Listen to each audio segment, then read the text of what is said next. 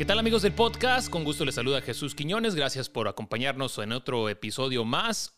Hoy le damos la bienvenida a Jaime Jarrín, una persona muy especial, fue maestro mío, eh, me ayudó muchísimo cuando estuve eh, mis años con los Dodgers, miembro del Salón de la Fama y ya en su temporada número 63 en la crónica para los Dodgers de Los Ángeles. Jaime, ¿cómo está? ¿Qué tal Jesús? Un placer saludarle. ¿Cómo está? Muy bien, muy bien. Ya un poquito mejor ya que empieza la temporada de béisbol. ¿Qué le pareció este arranque a la temporada 2021? Bueno, efectivamente ya estamos leyendo en la temporada, aunque pues ha mejorado en cierta forma porque ya el hecho de ver público en el estadio, aunque sea un número reducido con respecto a la capacidad del estadio, es un gran aliciente y pues nos inspira a, empeñarnos más a fondo para tratar de llevar a nuestro, a nuestro auditorio el desarrollo de, una temporada de béisbol. Eh, pues eh, ya el año pasado eh, tuvimos el, problema de la, de la pandemia, no se pudo iniciar la temporada a tiempo, se redujo únicamente 60 juegos, pero hoy la cosa ha cambiado. Sin embargo, no estamos viajando con el equipo, estamos en Dodger Stadium, o sea que cuando los Dodgers iniciaron la temporada en Denver, Colorado, nosotros reconstruimos los juegos en el estadio. Y lógicamente cuando el equipo está en Chávez Rabín, pues en verdad que, que es muy diferente. Esta ha sido mi temporada, mi juego inicial de temporada número, número 64, pero eh, el, primero no fue en calidad de, cronista, de, sino de, asistente al estadio, porque todavía yo no había ingresado a los Dodgers en, el, en 1958, pero sí en el 59 ya comencé a trabajar, así es que son 64 años con juegos de inaugurales de temporada y cada uno es, es especial, es especial, no hay duda, porque el juego inaugural tiene una aureola muy particular, muy especial, no sé, algo, algo raro que nos envuelve a todos nosotros. Y pues aunque es un juego más de los 162, constituye algo muy particular para el público. ¿Qué le pareció esa celebración después de haber conseguido el campeonato en el 2020, el darle los anillos a los jugadores, el poder celebrar por primera vez frente a un público en Dodger Stadium? Efectivamente, fue la primera ocasión que, vemos eso en 32 años. Así es que, eh, pues me dio mucho gusto ver la ceremonia de entrega de los anillos.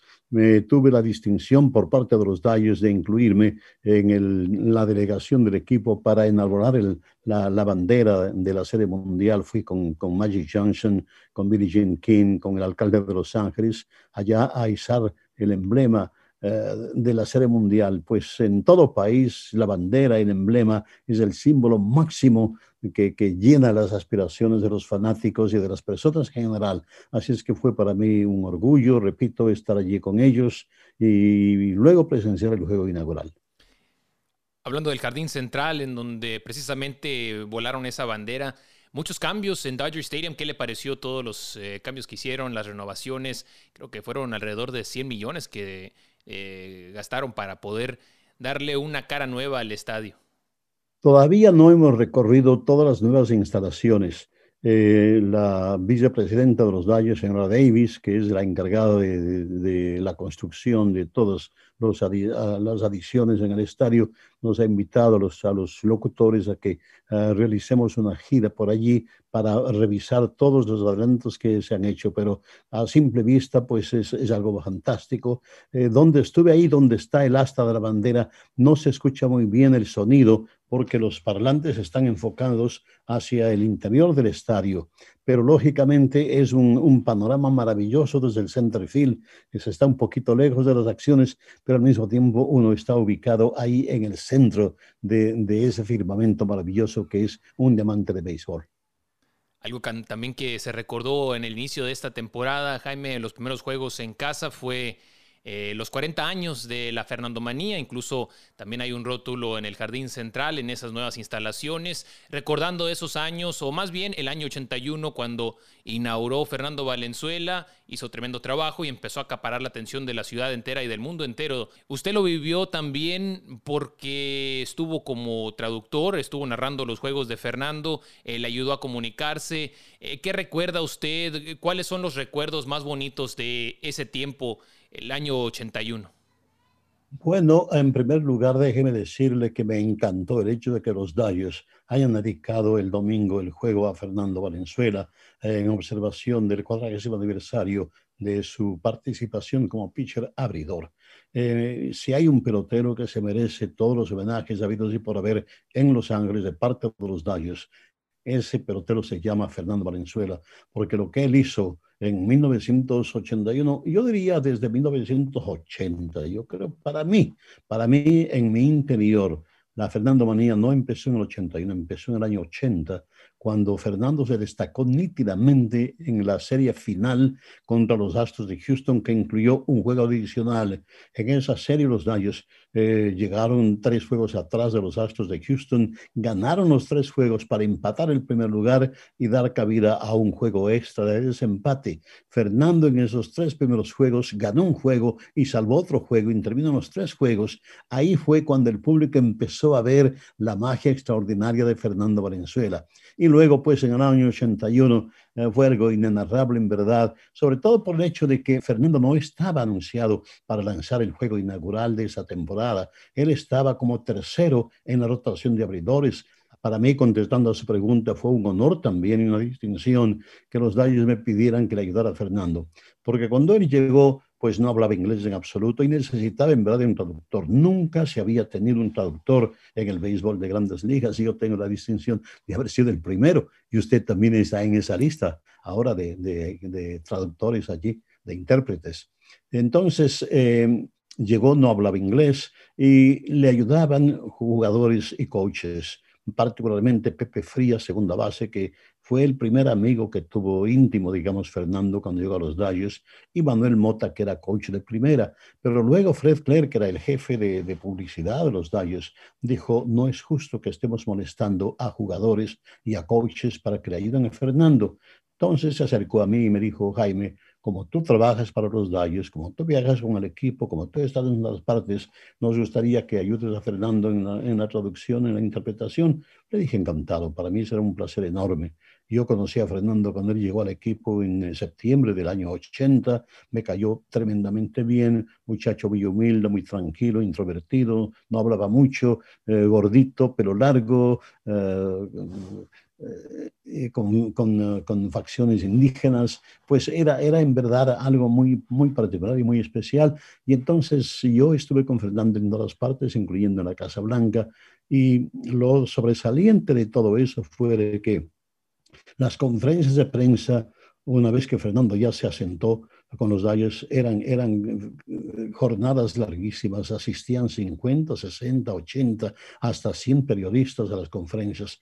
Y el único consejo que yo le di a Fernando fue, Fernando, no tienes que contestar necesariamente todas las preguntas. Si hay una pregunta que por cualquier razón no es de tu agrado, políticamente, con diplomacia, di, no me interesa eh, responder esa pregunta, por favor, la siguiente. Esa fue, ese fue el único consejo que me permití darle a Fernando y lo aceptó de mil maneras. ¿Y usted, el momento de traducir, eh, cómo le hizo si no tenía esa experiencia o quizás en alguna ocasión fuera del béisbol lo hizo, también cubría box, otros deportes?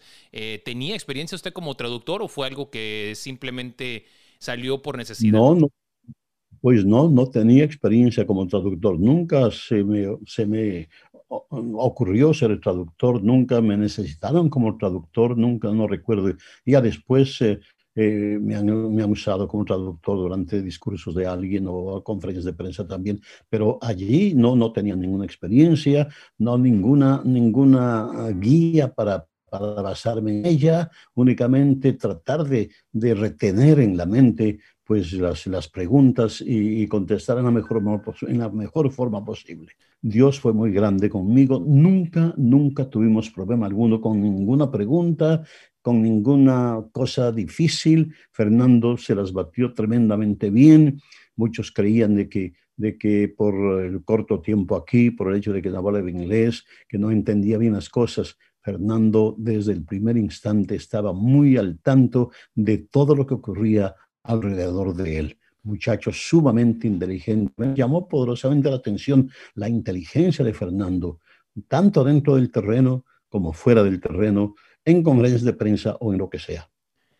Para mí, en lo personal, cuando empecé como traductor con el equipo, eh, el escuchar a veces a un Yaciel Puig, a Pedro Báez, en diferentes dialectos o utilizar palabras coloquiales, ya sea palabras cubanas, eh, dominicanas, eh, me costaba a veces entender. ¿Hubo alguna palabra que usted recuerde, alguna frase que dijo Fernando en alguna ocasión que eh, no sabía exactamente qué quería decir o, lo dejó patinando un poquito? Entiendo perfectamente la situación. Felizmente yo no tuve, no tenía pues con Fernando en absoluto ningún jugador eh, del Caribe. Yo creo que si tenía alguien del Caribe, sí iba a tener el mismo problema que usted tenía, pero con Fernando, pues el español nuestro de, México y aquí es el mismo. Yo ya con tantos años viviendo en el sur de California, yo conozco los, los, los dialectos y, y, las palabras especiales de México, así es que no, en ese aspecto felizmente no tuve ningún, ningún problema. ¿Cómo cambió para usted las transmisiones de radio, la atención que se le ponía a la transmisión de radio, eh, empezó a crecer también ese proyecto a resultado cuando se estaba viviendo esta Fernandomanía. Fue increíble el aporte de Fernando a nuestra cultura en general. Yo recuerdo perfectamente que una vez que empezó ya la Fernandomanía, pues tanta gente se, se preocupó por aprender español o por mejorar su español para seguir más de cerca eh, el desarrollo de este muchacho que era una sensación, Fernando Valenzuela.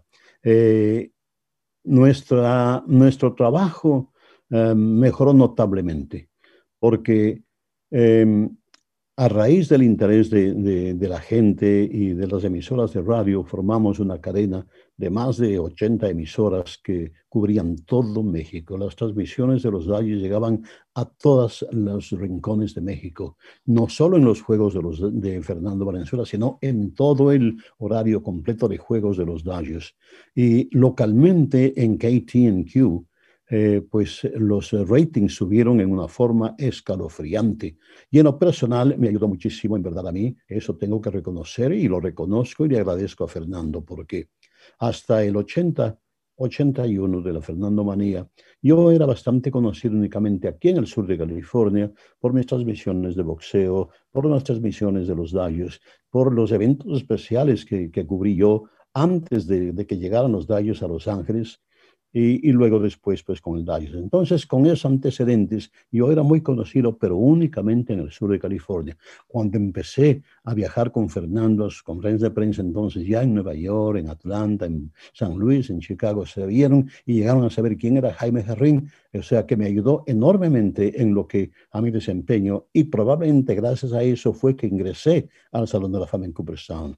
Hablando del Salón de la Fama, Jaime, ¿usted cree que Fernando Valenzuela se merece también un puesto ahí. Sabemos eh, que quizás los números no lo indiquen, pero por el impacto que tuvo en un país entero, en el mundo entero, en el béisbol, en una ciudad como Los Ángeles, que lo vimos este fin de semana, aún recuerdan como si fuera ayer a Fernando Valenzuela. Efectivamente, yo sinceramente creo que Fernando debería estar en el Salón de la Fama. Se merece por lo que usted ha dicho. Eh, no tiene los números de, de un Dan Drysdale, de un Sandy Koufax, de un Pedro Martínez, de un Randy Johnson, pero el credo para ingresar al Salón de la Fama es empate, además de los números, ¿qué ha hecho en bien del béisbol? Y yo creo que no hay pelotero, sinceramente, en la historia del béisbol que haya hecho tanto en bien del béisbol como Fernando Valenzuela. Creó él, yo sinceramente creo y me y ratifico. Yo creo que es el pelotero que más nuevos aficionados al béisbol creó, eh, sobre todo en el sexo femenino, porque gente del mismo México, de Sudamérica, de Centroamérica, que eran totalmente indiferentes al béisbol, seguían únicamente el fútbol, soccer y el boxeo, comenzaron a preocuparse por el béisbol.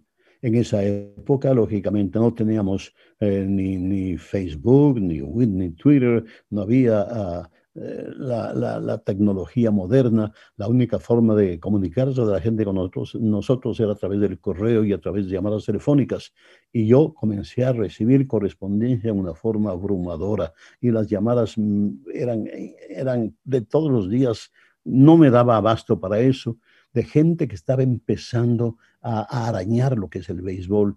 Muchas mujeres, me imagino que señoras en casa por complacer a sus esposos o cosas por el estilo, empezaron a averiguar del béisbol y comenzaron a convertirse en verdaderos fanáticos, porque sabemos de ciencia cierta que señoras, mamás y abuelitas rezaban el día que Fernando lanzaba tenían un rosario en la mano y hasta escapularios con la foto de Fernando. Fue una cosa increíble.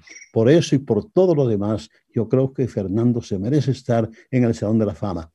Ojalá llegue allá. Todavía le queda una alternativa. Todavía hay el Comité de Veteranos que lo pueden seleccionar para ingresar al Salón de la Fama. Ojalá así sea y cuando eso ocurra yo seré el primero en estar en, en, Cooperstown abriendo los brazos a Fernando, porque yo creo que si hay un eh, pelotero en la actualidad que se merece estar en el, en Salón de la Fama, junto con Gil Hodges, que tampoco ha ingresado al Salón de la Fama, y Luis Tiant, que también tiene números mejores que Catfish Hunter, que ellos deberían estar en el Salón de la Fama. Pero Fernando indiscutiblemente hizo todo en favor del béisbol, cosas que nadie más lo ha hecho. Ahora lo tiene otra vez eh, en la cabina. Eh, están usted, Pepe Íñiguez, Fernando Valenzuela en la cabina de radio. ¿Cómo ha sido ahora eh, tener al toro de regreso narrando también, ayudando con los comentarios? No hay duda que el mundo da las vueltas. Yo estuve con el, equipo en septiembre del año 80, cuando Fernando se incorporó a la organización de los Dodgers. estábamos en Houston de visita, estábamos de gira cuando llegó Fernando y lógicamente siempre, pues eh, a mí me gustaba viajar al camerino y si había algún eh, jugador nuevo, pues darle la bienvenida al equipo, eh, sobre todo tratándose de un, pelotero latino. Y así fue como le fui a saludar a Fernando, me, cayó muy bien y, pues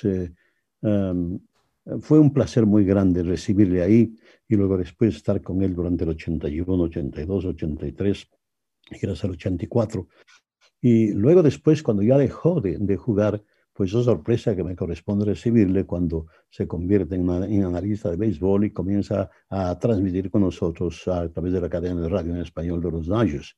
Y luego me dejó Fernando porque se fue a la televisión junto con Pepe Íñiguez. Estuvieron en la televisión cuatro, cinco, seis años y ahora al cancelar los daños, las transmisiones por televisión en español de los juegos, pues eh, se regresan Pepe y Fernando como las ovejas al redil eh, y se incorporan nuevamente conmigo a radio y nuevamente me toca recibir a Fernando particularmente eh, en, su, en su segunda etapa en radio en español.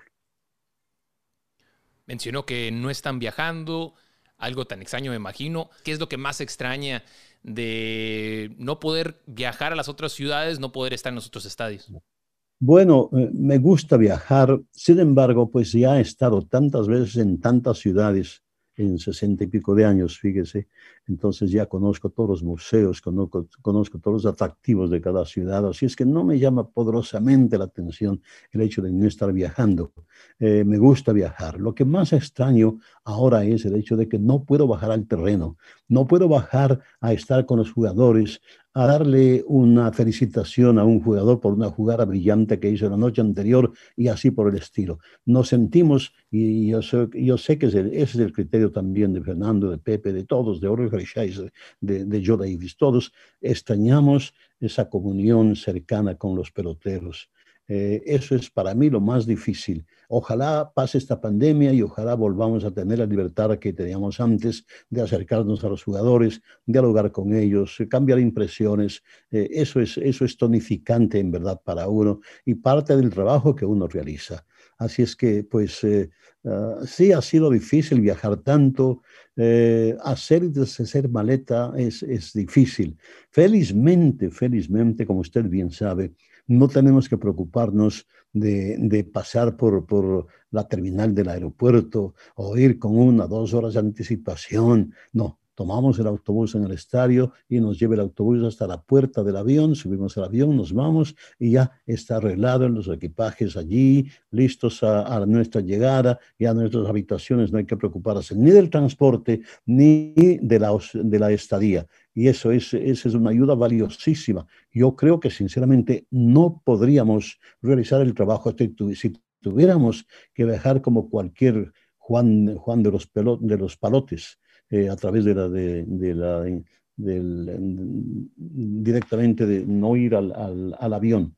Eh, sería en verdad dificilísimo, pero gracias a las facilidades que tenemos, la cosa se ha hecho un poquito más suave. A mí me tocó un restaurante mexicano en Filadelfia eh, que usted me llevó, que pudimos compartir ahí una cena. ¿Cuál es su restaurante favorito, Jaime? De todas las ciudades que ha estado, en todas las ciudades de béisbol, eh, ¿cuál disfruta más? ¿Dónde le gusta bueno, de los restaurantes mexicanos, indiscutiblemente, el que usted conoció, Tequilas. Uh, su propietario uh, uh, lo conozco muy bien, David, David, David Suro somos muy buenos amigos y, y, es un lugar acogedor y una, comida exquisita. Ese es mi lugar favorito. Eh. Lógicamente que Chicago se destaca como la ciudad con los restaurantes maravillosos, de todos tipos de restaurantes. Y antes, cuando Vince Kelly viajaba, eh, si teníamos un día libre o si teníamos un día un juego diurno, eh, impagalitablemente, Vince Kelly eh, el, secretario de viajes y yo estábamos cenando juntos. Y Vin me invitó a los más eh, em, hermosos restaurantes en Nueva York, en Chicago, en Filadelfia particularmente. En Chicago hay eh, restaurantes maravillosos, italianos particularmente, o, o steakhouses en, en, Chicago, es algo, algo excepcional. Eh, pero en Filadelfia, Tequilas está a la cabeza de todos los restaurantes que solemos visitar. En Houston también hay muy buenos restaurantes, eh, particularmente de, comida de mar, de seafood. Así es que eso extraño bastante, extraño bastante los restaurantes en las, distintas ciudades. Sí, y no nos tocaba cenar mucho, ¿no? Así que eh, teníamos que aprovechar cuando había un día de descanso, cuando llegábamos temprano, cuando de repente había un juego de día, podías eh, salir a comer y disfrutar de esos buenos restaurantes. Jaime, sé que han sido solamente 10 juegos eh, de esta temporada 2021. ¿Qué ha resaltado para usted? ¿Qué le ha llamado la atención? ¿Qué jugador le está abriendo los ojos? Bueno, ah, indiscutiblemente yo creo que este es el equipo con más profundidad, ya sea en picheo como en jugadores de posición.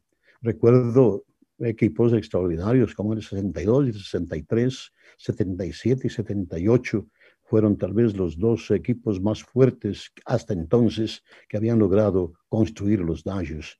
Lamentablemente se perdió esos series mundiales con los Yankees, series mundiales que debían haber ganado porque indiscutiblemente eran equipos muy, muy, muy poderosos. Pero este equipo, eh, el equipo, el, equipo de los Dodgers de los últimos tres años, en verdad que ha sido extraordinario, pero particularmente me gusta este. Yo creo que el equipo de este año es aún más poderoso que el equipo del año pasado y del equipo del 17 que sentó eh, toda clase de marcas en victorias. Recuerdo aquella racha tremenda de, 30 y pico de juegos ganados y perdidos únicamente de nueve. Fue, fue algo increíble en verdad, pero este año ah, es, es extraordinario. Yo creo que pues eh, me ha impresionado el, mejoramiento de Corey Seager. Seager va a a convertirse en un verdadero superastro del béisbol. Eh, me deleita sobremanera el tren de juego de Mookie Betts. Eh, como no le habíamos visto nosotros anteriormente, porque él estaba en la Liga Americana, Mookie Betts es un pelotero tremendo, un peloterazo, porque juega su posición con, con mucha facilidad, gran velocidad, tremendos instintos para fildear en el jardín y luego unas bases es en verdad un demonio. Yo creo que es el mejor corredor de bases que yo he visto en muchos, muchos, muchísimos años. Tal vez el mejor, porque los instintos que tiene para salir o no salir, para avanzar una base extra o no avanzar esa base extra es algo, algo increíble. Los instintos que tiene me recuerda a los instintos de Fernando Valenzuela como pitcher fildeando. Eh, cuando, cuando le sacaban un, toque a Fernando eh, o un batazo podrido al cuadro, Fernando era un tigre fildeando eh, y con, con, qué rapidez tiraba las bases uh, debidas. Nunca, nunca tiró una base equivocada, nunca hizo un mal tiro. Eh, Fernando fue increíble en lo que a instintos respecta. Lo mismo puedo decir de Mookie Betts. Sus instintos son algo extraordinarios. Vamos a ver el resto de peloteros, cómo se desenvuelven. Eh, Cory Bellinger ha estado lastimado. El año pasado no tuvo un año eh, tan destacado como hace dos años. Eh, yo creo que él está por probar en verdad, a ver si, si sigue siendo la gran figura que ha sido, eh, sobre todo que fue hace dos años. Sí, para mí Corey Seager es el jugador más valioso o será el jugador más valioso al terminar esa temporada. Zach McCrinstry también, un jugador que de repente sale, sustituye a Kike Hernández o llena el vacío de Kike Hernández y lo está haciendo muy bien. un nombre que realmente está también llamando la atención. ¿no?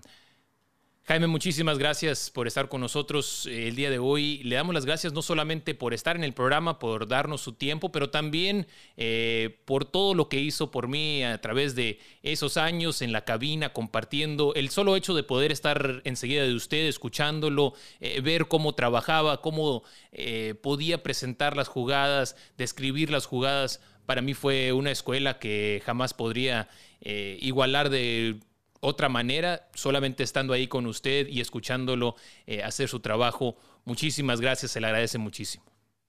créanmelo que fue un verdadero placer tenerle en el booth. Me hubiera gustado que siguiera, que continuara con nosotros, pero lamentablemente no ha sido así. Pero me alegro mucho que, haya gozado el tiempo que estuvo con nosotros en, el booth y en el resto de las labores que tenía con los daños.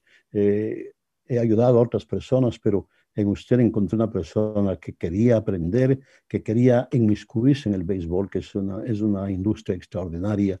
Y por eso, pues le felicito y espero que, que, logre alcanzar las metas que se ha trazado. Usted está jovencito todavía. Usted me recuerda cuando yo empezaba estos menesteros en el béisbol de grandes ligas hace muchos, muchos años. Así es que no tiene por qué agradecerme. Fue un placer contar con usted, fue valiosa la ayuda que usted le dio, particularmente a Jorge, en, los, eh, en esos largos pre-games de 40 minutos, llenando el tiempo. Así es que, pues por eso, muchísimas gracias, Jesús. Un placer haber estado con usted. Muchas gracias, Jaime.